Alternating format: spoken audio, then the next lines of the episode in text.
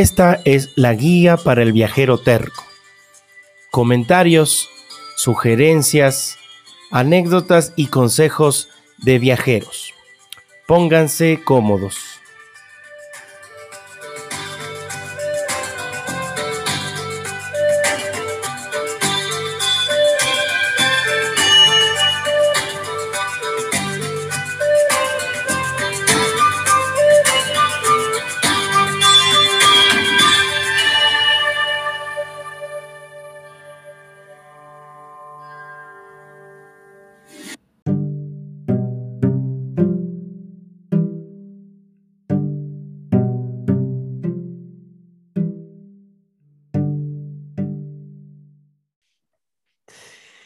Hola, hola viajeros tercos, ¿cómo están? ¿Cómo les va? Bienvenidos a otro de nuestros episodios en estas charlas viajando por el mundo. Ahora vamos a ir a un país eh, realmente impresionante, una experiencia eh, que realmente nos va a llamar mucho la atención y es a Arabia Saudita. Nos vamos a ir de la mano de Natasha. Ella nos va a contar un montón de experiencias. Lo vamos a hacer en inglés Así es que, como siempre, les pido mucha paciencia con, con mi inglés, porque lo practico poco, pero es una, una experiencia fantástica porque es un país eh, complicado de visitar. Ella nos va a contar todas sus experiencias en este país y sobre todo viajando sola. E, ella es una viajera solitaria y vegana, así es que nos va a explicar un montón de cosas en inglés. Y bueno, no se lo pierdan hasta la última parte del podcast porque viene lleno de datos, lleno de consejos, de anécdotas y de experiencias. No se olviden que les invito también a escuchar en mi podcast eh, los dos relatos que tengo ahí. El primero es eh, Flirteando con la clandestinidad y el segundo es eh, Un boludo importante. Pueden escucharlo, son relatos que escribí, el uno es del 2010 y el otro es del 2006 y en esta parte estamos conversando con gente que conoce del mundo, que ha viajado por todas partes y hemos tratado de hacerlo en todos los idiomas como para que sea interesante y ustedes también practiquen así tanto el inglés, el francés, el italiano, el portugués. Y bueno, ahora estamos con Natasha. Natasha nos va a decir un montón de cosas de sus experiencias. Uh, Natasha, how are you? Are you there? Hi, I'm good. How are you? I am fine. Thank you. Tell us, uh, please, where are you now? I'm in Mexico at the moment. Mexico. Where yes. in Mexico are you? In Puerto Morelos. It's on the east coast between Cancun and Playa del Carmen. Puerto Morelos, Puerto Morelos. Wow, what a great place to be now in the in this uh in, in this moment uh, where every everybody of us you're in this lockdown. That's why I'm here. that's why you're here. You are originally from Switzerland. Switzerland. Where in yeah. Switzerland? Um, I lived in Zurich the last years. Wow. Um, originally, so I'm from Appenzell. So your native language is Swiss German. Swiss German. Tell us something in Swiss uh, German, something like "Hello, how how are you? And thank you for being here. Hoi, wie geht's? Danke vielmals für die Einladung, dass ich heute da sein What did you say? Translate us, please. Oh, I said hi. Um, how are you? Thank you so much that, for having me here in your podcast today. Bueno, no. Gracias a ti, Natasha. Gracias por estar en este podcast. Yo lo hago parte en inglés, parte en español para que todos podamos entenderlo.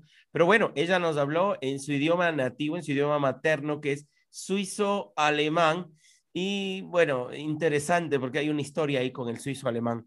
Eh, Natasha, tell us, when did you go to Saudi Arabia? Um, I went to Saudi in November 2019 for oh, about two months. It's not far, far, far away. No, it was actually just like they invented the tourist visa on the 27th of September and I entered on the 25th of November. And then when I was there, the corona thing started in China. Wow. And yeah, then I left because between I went to Jordan. So I think I left Oh yeah, I left Saudi in beginning of uh, Mar- uh, sorry of February. Wow, Jordan. Yeah, yeah, I did a break. You were because Saudi living was in Jordan. Jordania. Excuse me. You were living in Jordan. No, I I went to Jordan for I think three weeks. Wow. Yeah. Wow. Yeah, and then I went tell us to Saudi. how did you get this idea, this uh, uh, thing of traveling solo? You are a, a solo traveling. You you travel around the world by yourself. Yes. Um, it was fun. The, the how, I just travel. and I try to travel cheap or like basic. Not as cheap as for 10 years ago. I like to have it more comfortable and clean now, but How did you get this idea? How th- this thing came to you? that's fun. Um, I started with a girl or a, a woman, and she said once, once in your life you have to go abroad, like for vacation alone. And Yeah. that time I thought, okay, I think she's crazy because alone is boring, and what to do alone, and why, and whatever. And then it's around ten years ago, I think. I wanted to go to New York, and I needed a break of studying and working and everything but no one had time. So I felt like I really need to go. And then I booked the plane to New York and I spent five days alone in New York and it was the best time. Wow, always by yourself. yes. And then I realized that when you travel alone, you have more peace, you have more time, you you don't have to do any compromises. You can just enjoy whatever you want. You can meet people and you are more open. I think that's one of the most important things for me. I'm more open when I'm alone because if we are together, we, Yes. we already talk and we share things. But if Yes. you're alone, you're completely open to strangers, to the nature, Wow. to animals, to yourself. So It's interesting. So when you travel by yourself, which is almost all the time, you meet a lot of people. You think that traveling solo it's a compromise to meet people. yeah, I think it's easier. Yeah. Definitely. And also for other people, it's easier. Or the thing is, in many countries, people cannot understand why you are alone. So they always want to accompany you. So they see you, especially as a woman in Middle East, for example, alone. It's like, oh shit, she's lost. We have to help her. We have to provide her something. we have to take care. So there's every everywhere someone who talks so they to didn't you. they didn't understand why you were traveling alone. I think for many people it's an it's special because why would you be alone? Yes, yes. Why not? Very interesting. Bueno, ustedes le pueden encontrar a Natasha en su, en su Instagram, la pueden encontrar como eh, Natasha justamente, o si no, como, em, déjenme buscar, acá estoy buscando, Nashis Life, Nashis Yeah. Life, la pueden encontrar en el internet, en el Instagram, y van a encontrar un montón de fotos, y esto es interesante porque ella viaja sola, como nos lo está diciendo, y es una forma de vida completamente diferente. Okay, let's go to Saudi Arabia. How did you get there? By plane? Where where where you were for uh, um after going there? You mean before? Before, sorry. Yeah, I was in Iran, one of my favorite countries. Yeah. and then I flew from Shiraz to Muscat because there is no direct flight, obviously, because Iran and Saudi are not the best friends. Like yeah, the government. yeah, we know. Yeah. so I flew from Shiraz to Muscat and from Muscat to Riyadh. Wow, Muscat. Yeah, we've heard about. So you Mm-hmm. were in Iran. Uh, how was your trip around Iran? Oh, beautiful and good, like always. I was already three times in Iran. Three And times. I think I met you when I was there on the second time in 2018. yes, yes. Yeah. Sí, sí, sí. Natasha está justamente mencionando que nos conocimos en Irán la segunda vez que ella estuvo allá. Y bueno, ha ido tres veces. So you took a flight from uh, Shiraz to Muscat and then to uh, the capital city. Capital, Yeah. is that okay? Riyadh, yeah. Riyadh. So, how is getting there? How how's the airport? How's the feeling? How did you feel? Oh, that was very fun because I actually had almost missed my plane in Muscat because they have 30 minutes time difference from Iran Yes. to Muscat. Wow, and I yeah. thought I have an hour left.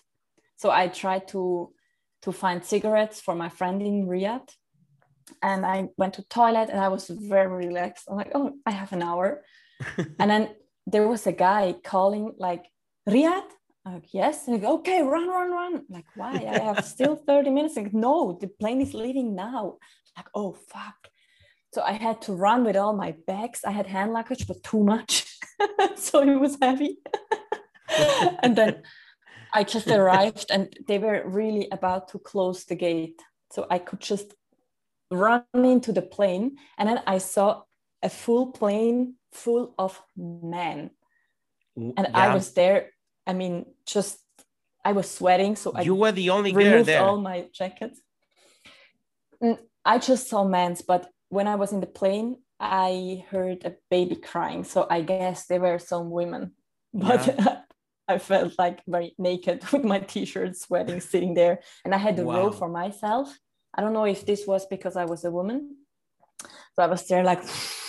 And all the guys were like staring, like, oh, shoot, Wow. maybe I should cover again. yeah, but wait, wait, wait. I have a question. So you can see a difference between Iran and Saudi Arabia about uh, the wearing, the clothes you were wearing? Sure. Um, I mean, in Iran, I was wearing hijab and, of course, this longer dress. Yes.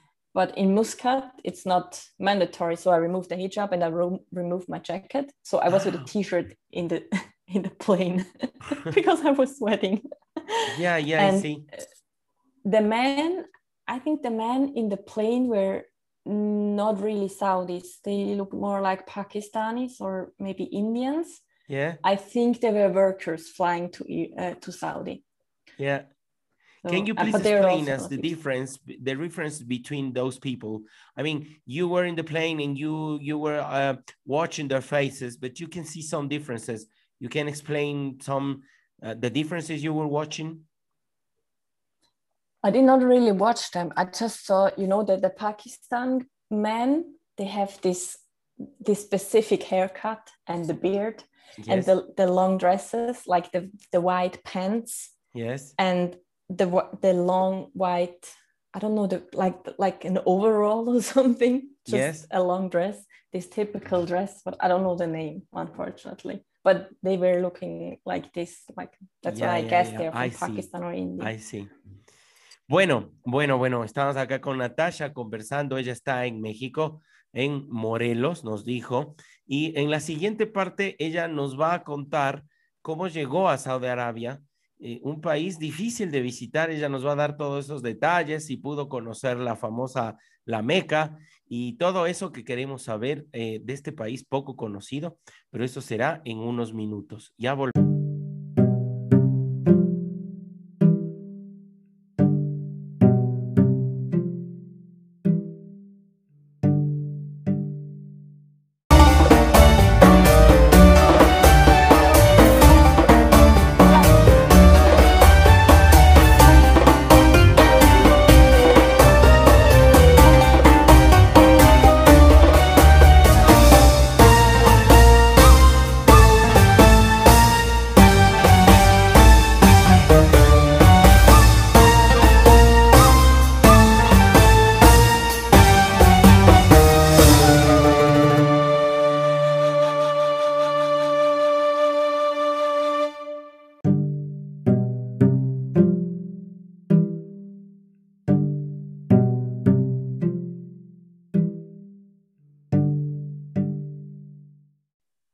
Estamos de regreso con eh, Natasha.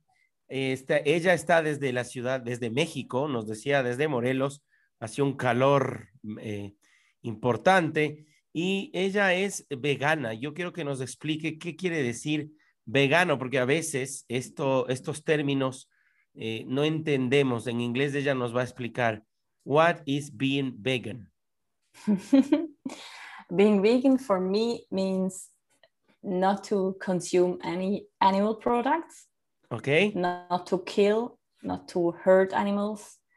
And yeah just being a friendly peaceful good human. And i also don't wear like leather or yeah um, clothes made from animals like silk for example.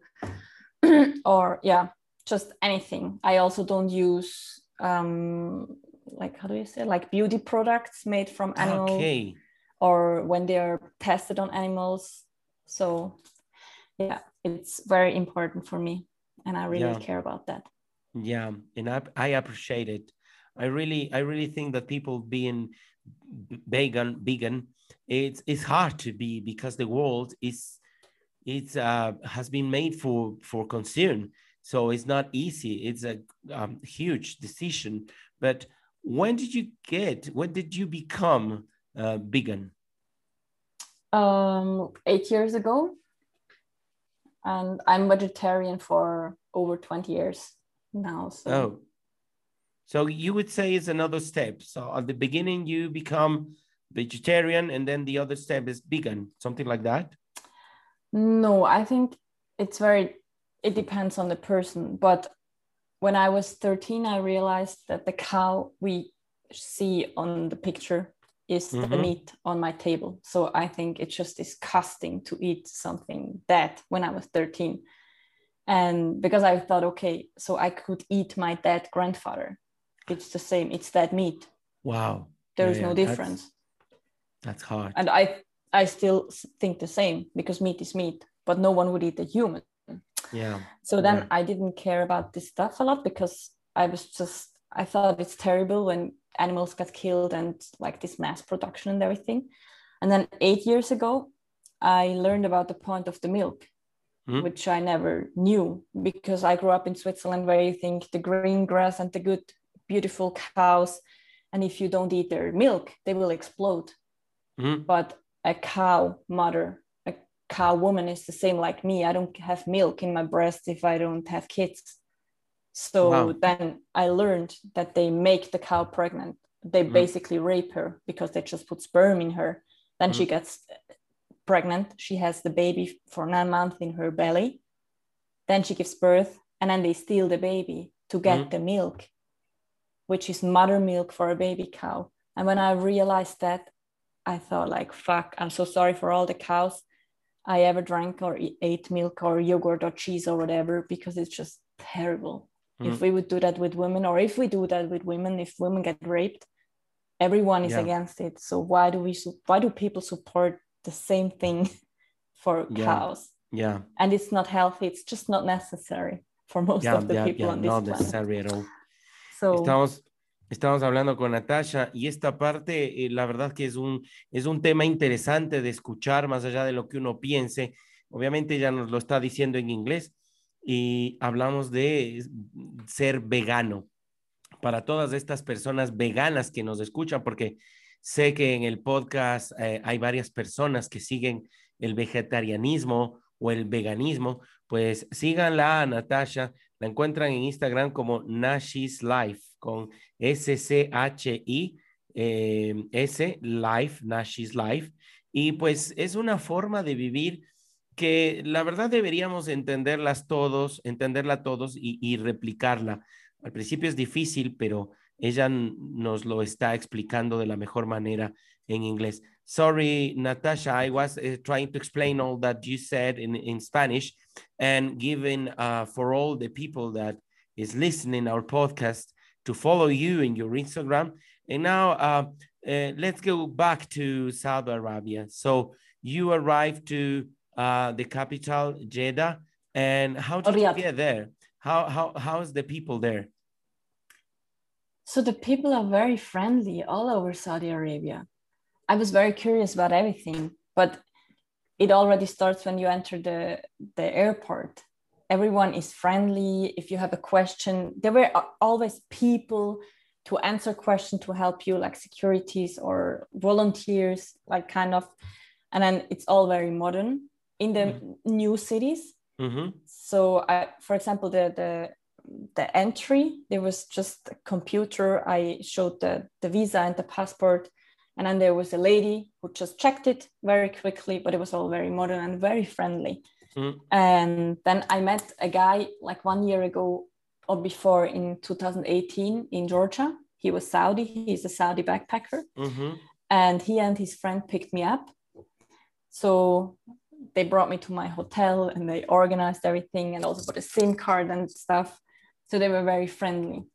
And also the people in the ho- hotel, it was always very fun because they didn't have tourists before the 27th of September. Yes. And two months later, I was there. So they didn't have a lot of tourists and they don't know the backpacking thing. And I arrived there alone as a woman with no hijab, with no niqab. I didn't even have a, a, an abaya the first days. So they were all very curious and like, oh, hello. And they were looking, but not staring in a bad way. They were very curious. And then yes. they talked and they wanted to show me everything everywhere. And and I would I like to walk on the street, but there is no pedestrian road because they all have cars and it's all so big yes, and yes. far away. But I like to walk. And then so many cars stopped and they wanted to take me because I think they thought I'm lost, alone. What is she doing? claro. And and also I was worrying about the, the separation. So I had in my mind that in Saudi they have the separation of women and men everywhere. Yes. But I didn't realize that. And then once I entered the Starbucks and there were just a lot of men, like 20 men sitting outside. I'm like, why is there wow. no women? So I entered and the, the workers are often Filipinos. And then the, the Filipino worker was there. He looked at me and he's like, uh, he wanted to say something and I was like, can I have a coffee? He's like, women are, what did he say? Go to the other side or something. And I was like, eh? he Why? didn't know how to treat you. He, I think he just didn't want to offend me. So he was very friendly. And I was the only woman in the men's section. standing there all half oh, naked with no with my hair and my face. and then after the third time he showed me, I'm like, oh, is this only for men? And he's like, yes. yeah. so I went to the other section for the family section. Wow. But this happened only once. And even when I was there, they they they removed this law. So there is no law at the moment anymore yeah. for the segregation for men yeah. and women. So yeah, it changed a lot. Uh, but they were always part, friendly. Yeah, in this part, I have to correct. The capital is Riyadh and not yeah. Jeddah. Yeah. And how is for a woman from Switzerland, one of the most open country in the world, Switzerland, Netherlands, Germany, going to a place where every everything is different? I mean, you you've uh, becoming from Europe, you are uh, used to be really open about uh, how you uh, uh, are dressed, and how you speak to people and how you talk with males and females? It was, as I said before, I had no expectations because I also was in Iran during the protest. So there was no internet and I couldn't inform me about Saudi. So I just arrived and I was, I hope that I didn't do anything wrong because I just didn't want to get troubles. Yes. And I was very curious. And I knew that the dressing rules for women were covering your um, shoulders yes. and your knees. That's all. So I knew I was fine and I didn't have to wear hijab. And because I traveled in different Muslim countries, so I was already a bit familiar with the Islam and the, the culture. But of course, Saudi is way more conservative because yes. they were close to the tourism and the rest of the world, um, more or less, or especially to the rest of the women world. Yes. Because men yeah, men can live everywhere the same yeah, lifestyle, yeah, more or less. That's true. Yeah. But then I realized very, very fast. I mean, I grew also up with a lot of stereotypes regarding Saudi, regarding the Arabs, regarding Middle East, regarding Islam and terrorists and whatever, all these things the media shows us. And because I don't believe the media since many years, that's why I want to travel and see it with my yes. own eyes yes. and share it with the world.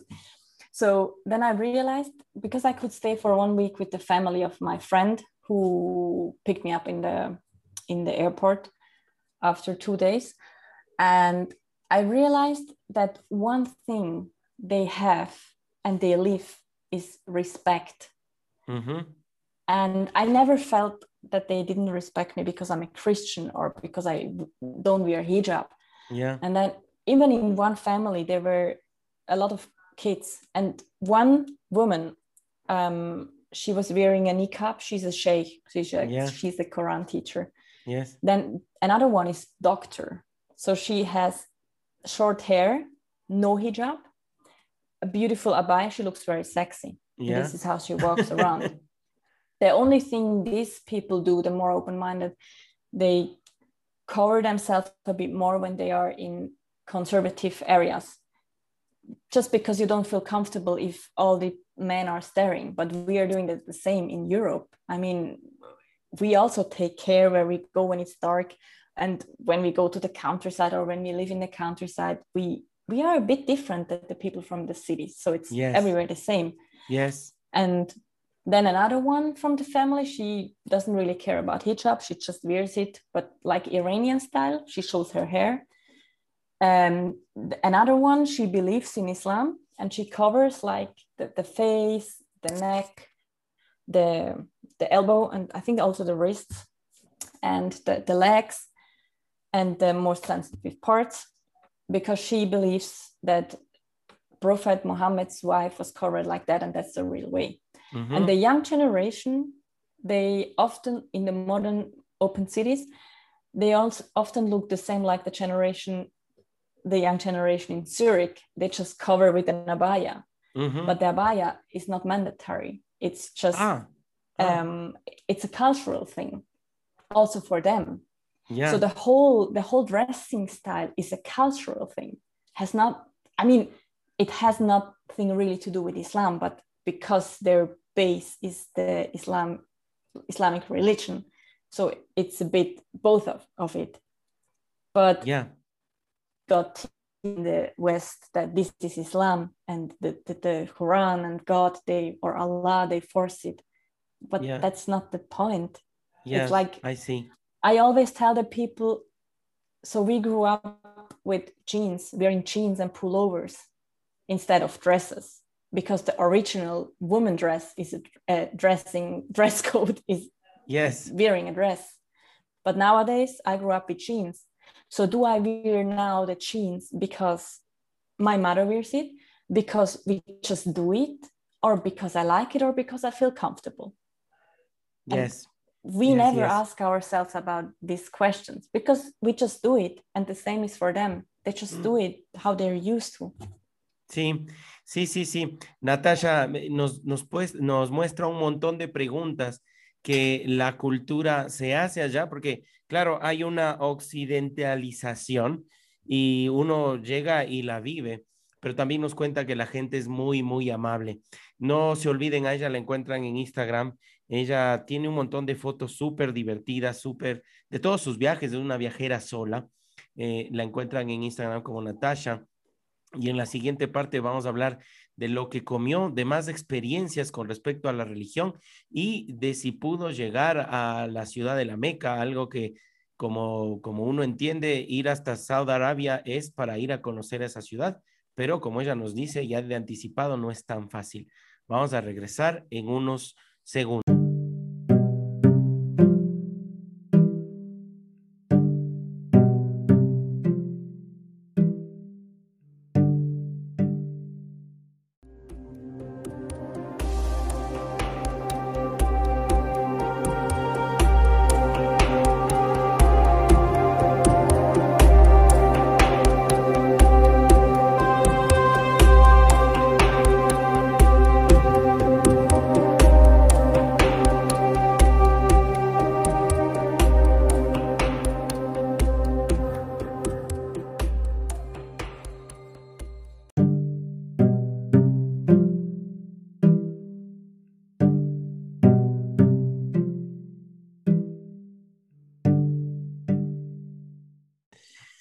Regresamos a esta charla con Natasha. A ella la encuentran en Instagram como Nashis Life. Nos contó toda esta cultura del veganismo, algo que personalmente yo conocía Y también nos contó todo este encuentro con la religión, con las formas de vestir, y nos dice que en realidad es fácil para una mujer ir hasta Arabia Saudita porque hay mucho respeto, no, no encontró muchos problemas. Um, tell us, please, uh, Natasha, how long did you stay in the capital city of Saudi Arabia? Um, it was about a week. Yeah, yeah, seven I think I was days. there for a week. Yeah. hmm And how many days But spent you, most you of- would recommend us? To stay yeah, there. I think two two days is enough because there is not a lot to see, and yeah, it's a big city. It's just it's just a city. So what we should Mm. do, where the places we, we, we should visit? Um, so when I was there, they had this um, Riyadh season.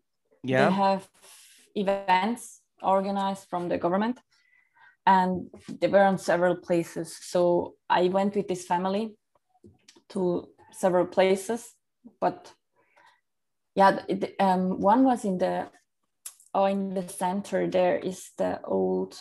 It's a museum in the first house of the first king, but I can't remember the name. But in the, Oh, it's in the city and it's also a museum.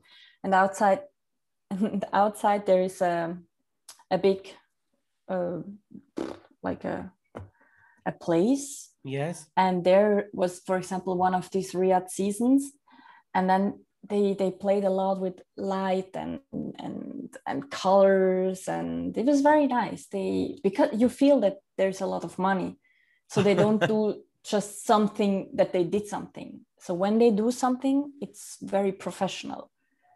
Yeah. and that's somehow very nice.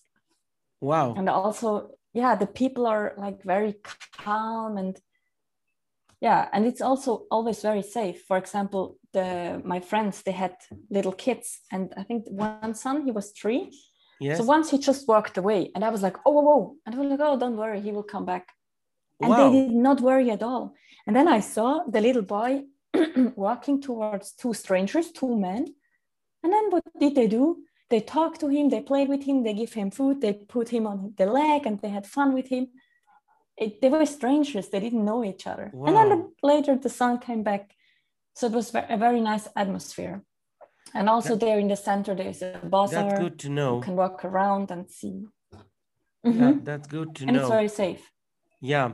So all the places, all the cities that you visited. All if the they're cities. safe Yes. All the cities around Saudi Arabia. Yes, I'm sorry. yes, they're all safe because um, they know that the punishment is very, very bad. Mm. So they told me if a man is going to harass a woman, the man will go to jail for two years. Wow. And I had some situations they were not very confident, comfortable, and in one situation, the man asked me with a picture if I want to have sex, and I was very shocked. Tell us, please, explain us. Tell us. You remember that this part of my podcast is for girls traveling on herself, so traveling solo. So, Mm-hmm. so what did you do? How did you feel? Uh, tell us, please. it was weird because I don't know if you know that Saudi has a lot of prayer times. They pray five times a day. Yeah, yeah. And it's normally during prayer time, shops are closed. You yes. cannot order anything. It's for 45 minutes more or less. And then I was in the south in Abha and I was looking for f- some food because I'm vegan and there was not a lot of options. So Yes. I was looking for a falafel store. And then I entered just be- just when I entered the the prayer call started. So I knew shit, it's praying, but I'm so hungry. then I asked the guy with Google Translate if I can please have a falafel, a vegan version. And he was like, yeah, sure. And then I sat down. And during prayer time, they closed. They let the the the things down, you know, at the window. yes. I don't know the word. Uh, and then it's dark. And no, I was the only one inside. I was waiting, sitting there for my falafel. And then he brought me the falafel. I was texting on the phone with my friend. I was eating. And then I heard something and I thought he wants to go out because Yes. it's his break. So I turned and he's like, You want? I was like, What? And then he showed me the phone. You want? And on the phone there were a man ha- was a man having sex with a woman. I was like, oh my God. like, no. And then I just called my friend because I was worrying a bit because I didn't know what's going on because I was yes. alone with him in the shop and it was dark. And then I was like, hi, can you please stay on the line? And she's like, what happened? And I go, wait, wait, wait, I have just to leave, but I want to know that there's someone with me. But just like and that. and the guy, hmm? just like that. Yeah, but the guy then he left because he understood and i don't i think i don't think that he had bad intentions. Yes. It was just i guess the first white woman. And normally they see white women only in american movies. And what do yes. they show in american movies? Everyone is fucking around having hundreds of kids with different people and drinking and drugging and whatever. Yes. So this must be their impression of the white woman. So i think he just tried to ask or being yes. cool or whatever but i was yes. a bit scared and then my friend told me, You have to call the police. Like, no, nothing happened. She's like, No, that's wrong. He has to go to jail. like, no, I don't think it's right. It would be right if I would have been a Saudi because Saudis are not used to it. But in Europe, in South America, in Canada, in America, in, in everywhere, girls grow up like you have to be careful. Be careful on your drink. Don't go with strangers and hit the guy when he comes too close. Okay. I mean, it's wrong that we have to protect ourselves but we grew up and then like this and then i think it's wrong when i go to a muslim conservative country and yes. i put a guy in jail just because he does the same like he shows him they show him in movies so but that's why i know that they really protect women yes so then also the guys know that they have to go to jail so i think they are more um, uh, they take that oh i forgot the word. They're more careful worry. yeah. Sorry. Yeah. Yeah i see. I will translate this. Uh, natasha nos cuenta una experiencia y ahí se ve realmente la diferencia que tenemos muchas personas que por suerte hemos viajado porque ella no le da gran importancia a este acoso porque en el fondo es un acoso pero también lo entiende porque la persona que lo hace no tiene una, una intención profundamente de acosar. Es, e, en el fondo, prácticamente es un mal, malentendido cultural y ella sí lo entiende. Obviamente yo no estoy queriendo justificar toda esta situación, pero interesante la historia e interesante cómo ella lo encara y cómo se desenvuelve. Uh, Natasha, so finally, you arrived to Mecca? No, unfortunately not, because Medina and Mecca is closed for tourists, for non-Muslims. And it says on the highway in a big red table, forbidden yeah. for non-Muslims. So you try to get so, there? No. You didn't even No, try. we just, no, because I also think it's disrespectful. If I enter a country and I know about this rule and I know it's important for the people and for the Muslim world, I think it's disrespectful if I would have entered. And because I'm white and blonde, they wouldn't have believed it. I mean, they would ask me if I'm Muslim. It's easier for people like, for example, you when you are darker. Yes. Maybe you could sneak in, but still, I think it's just not necessary. I think the, in the future they will open a park for tourists. I'm pretty sure, and then we can go. But I also don't see any point of going there and break such a big rule for them. Yeah, but you didn't have any curiosity about that. Sure, I would love to see it, and I would love to speak to people there and see. I think they're, or probably they're way more religious or serious about it than others in other parts of Saudi or other Islamic countries. Yes. But we can't see everything, I think. I'd like you to, to tell us about the image you've seen about Mecca. Explain us what the people doing and what's about this, these um, uh, Muslim place. There's a Mesquita, very, very famous. What, uh, if you could get there, if you could, what would you like to see there? I would like to see the whole pilgrimage thing they do because I think there is they have to walk to a hill a few times. And then they have to walk seven times around the Kaaba. Yes. And it must be huge because I have a friend, he went there for Umrah, for one of there's Hajj and Umrah, this pil- pilgrimage. And he went there and he sent me pictures. And it must be huge. They have hotels there, and it- because they have millions of people every year. Yes. So I think it would be very interesting to see it because it's not just a, a small mosque and a place and a little stone. I think it's impressive. Así es. Así es, sí, Natasha nos dice que le gustaría ver, la, la gente va hasta la Meca, a esta famosa mezquita que se llama Al-Haram, si no estoy mal, y se da creo que siete vueltas alrededor de la cava. La cava es eh, una caja prácticamente gigante de madera, si no estoy mal, de color negro, y dentro está una piedra en donde que, se, se entiende que es el, el ángel Gabriel que alguna vez bajó y que eh, vino de color blanco y que por los pecados de todos los que estamos aquí se convirtió en el color negro, es, es un meteorito. Y la gente, los musulmanes, se dan siete vueltas alrededor de la cava. Y las imágenes son realmente espectaculares. Natasha nos acaba de contar que eso para las personas que no son creyentes, pues es imposible directamente llegar a la ciudad de la Meca y mucho menos a la mezquita de Al-Haram. En la última parte de esta charla, eh, Natasha nos va a contar lo que comió, otras experiencias más, nos ha contado anécdotas muy interesantes y eso será después de esta última.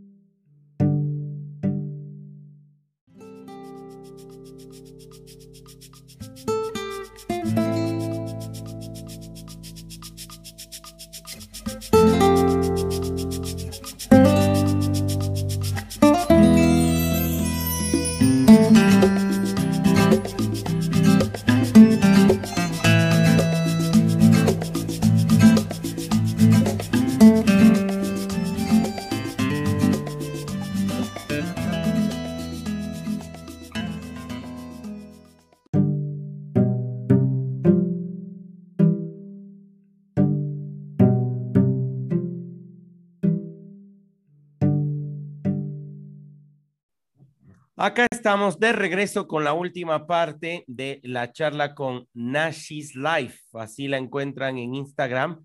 Ella es una viajera solitaria, solo traveler. Sí, este, como habíamos hablado acá en el podcast, la idea es conversar con eh, mujeres viajeras. Y si hay alguien viajera y solitaria, esa es Nashis Life. Viajó por un montón de países, siempre sola. Y a uno muy difícil y muy especial. Este es una de, de esas de esas figuritas difíciles de conseguir cuando uno llena el álbum este que, llenaba uno cuando era chico y que es eh, Arabia Saudita, porque la verdad es complicado, pero bueno, ella, ella lo logró, viajó por todo el país y bueno, intentó llegar a la Meca, como nos dice, no lo logró, solamente llegan las, las personas creyentes, pero en todo caso tiene muchas experiencias para contarnos. Natasha, are you there?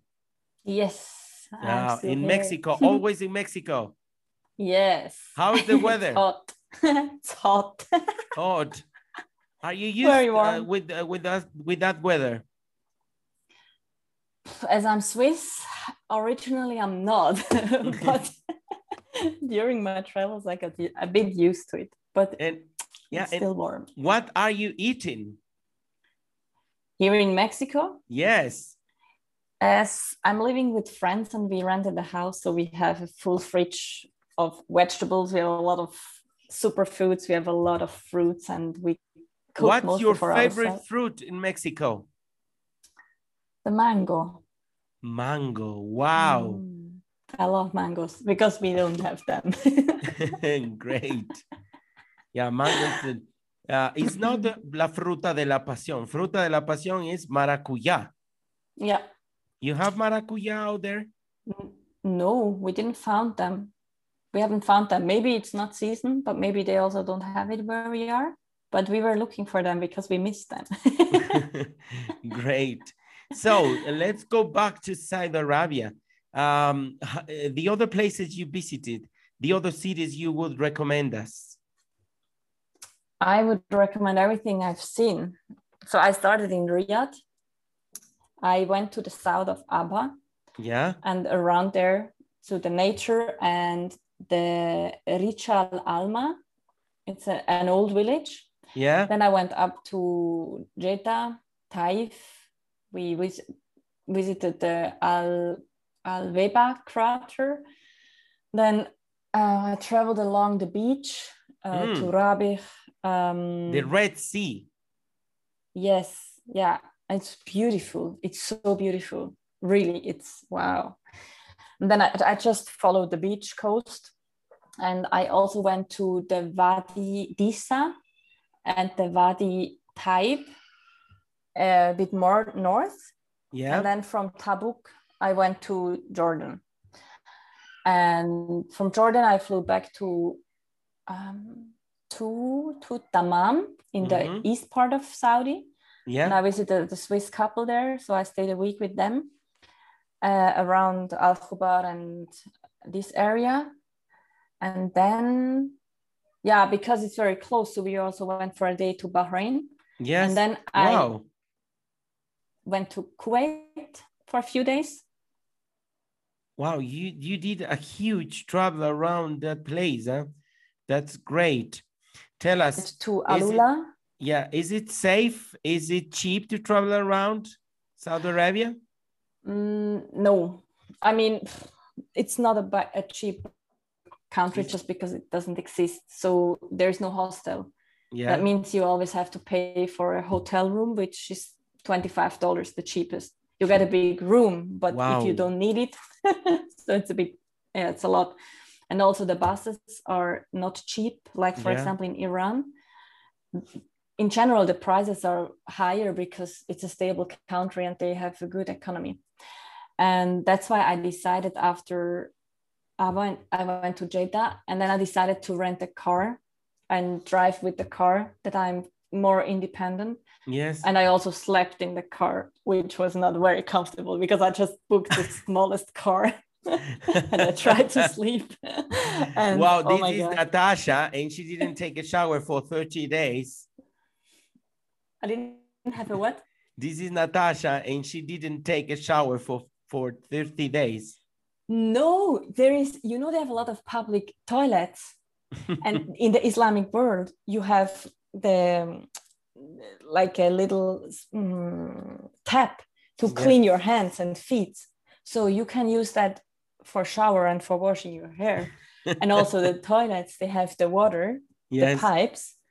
So sometimes we just went into the toilet and washed our hair and our body because it's the same water. so and it was very clean. Sí, So that's probably not the thing what everybody should do, but yeah. No, no, no. Definitivamente les invito a que la encuentren en Instagram porque esta chica es una viajera realmente aventurera. ¿eh?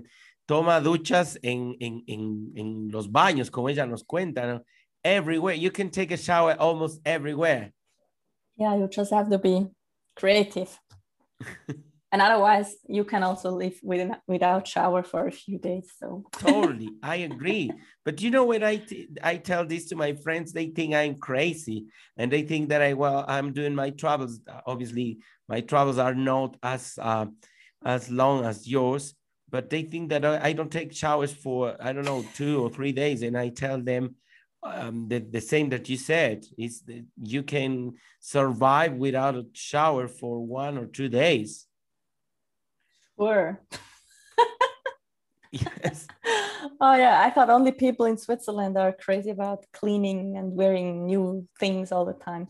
So it's also in South America. yeah, yeah, the same, the same. Bueno, Natasha, en esta parte prácticamente vamos a ir terminando. We are almost finishing this um, conversation about your travel. I want to thank you for um, tell us all the, the experiences y les quiero invitar a que, como les digo, sigan su cuenta en Instagram porque es una viajera, de estas viajeras realmente que uno conoce en el mundo, eh, que pueden ir a cualquier parte y que, como ella nos dice, realmente viajar a todas partes Es cuestión simplemente de tener sentido común y, y no te va a pasar mucho más. I'd like you, Natasha, to tell us uh, uh, one last advice about traveling solo. And uh, what do you think about being, uh, I don't know, vegan? And what do you think about uh, traveling around the world, you know, by yourself? So being a vegan, I think is the best thing we can do for mm -hmm. ourselves, for the health, for the environment, for the animals, for the peace in the world. Mm -hmm. Because I always say I have a still a peaceful vision of the world, but how can we have peace if we kill on the other side? So yes. if someone also has a vision of a peaceful life, please think about going vegan. And solo traveling, I think it's you, you can take the most out of it because you're way more open and you can experience everything just just how you feel. And for me it's just very important that we always respect the other culture and that we reflect because everything we learn when there's something new there's always something to reflect about ourselves our culture our past our home our family our behaviors. And often the media or the governments tell us what we do is right, everything else is wrong. But this is not how we can improve. Mm-hmm. Because at the end, we are all on the same planet, we are all humans, we have all the same desires, and we can only grow and make peace if we listen to each other and if we learn from each other sometimes it's hard sometimes it's impossible because we all have our triggers and our history but i think it's respect is a big thing and we should all be respectful not just bring our behaviors and cultures to other countries and other people. Yeah. Me encantó. me encantó lo que dices nos deja mucho para pensar. It's not easy as you said, but um, it's a philosophy. You are not just a traveler, you are uh, una filósofa de la vida. Yo te agradezco mucho, Natasha. Hay mucho más para conversar, pero síganla en su Instagram y pueden preguntarle un montón de cosas porque conversar con personas que piensan de esta manera creo que es la, el primer paso para en, empezar a cambiar un poco nuestra manera de pensar. Eh, te agradezco mucho, Natasha. ¿eh? Un gran abrazo desde Ecuador hasta México. Abrazo, gracias. Gracias. chao, chao. chao, thank you so much.